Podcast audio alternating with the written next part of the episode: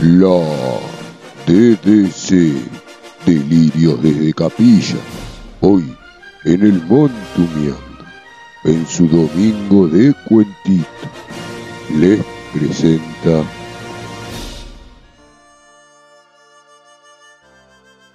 después de cinco libros o después de 120 años.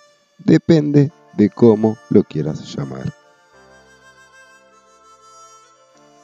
¿Qué hace, Tri Tri? Estamos en el micro de la DDC en estos días de celebración.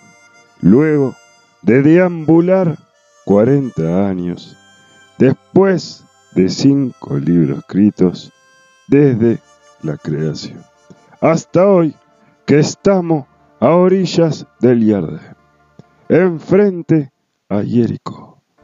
Y Moshe, después de 120 pirulos, se va a reencontrar con el más alto. Y nos va a dejar. Y el encargado de este viaje va a ser directo del creador.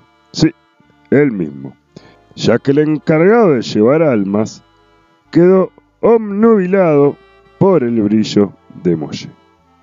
Pero antes, tengo el deleite de comentarles, transmitirles las palabras al pueblo. Con ustedes, esta es la bendición de Moshe a las doce tribus, que como debidamente debes conocer, al estar unidos, lograron formar ese recipiente, ese recipiente para recibir la luz, un cuerpo con un corazón. Que viva Reuben y no muera y sea mucha gente. A Yehuda, que el Eterno lo ayude contra sus opresores. Leví, bendice, oh Eterno, su riqueza y la obra de sus manos, y quiebra la cintura de sus adversarios y de quienes los odian, para que no se levanten. Viñamín, el querido del Eterno, habitará seguro junto a él. Para Yosef, bendecida por el Eterno será la tierra, con la delicia del cielo, con la delicia de los frutos del sol y la luna, y las delicias de la tierra. Alegrate, Zebulún, en tu salida, e Isahar en tus tiendas.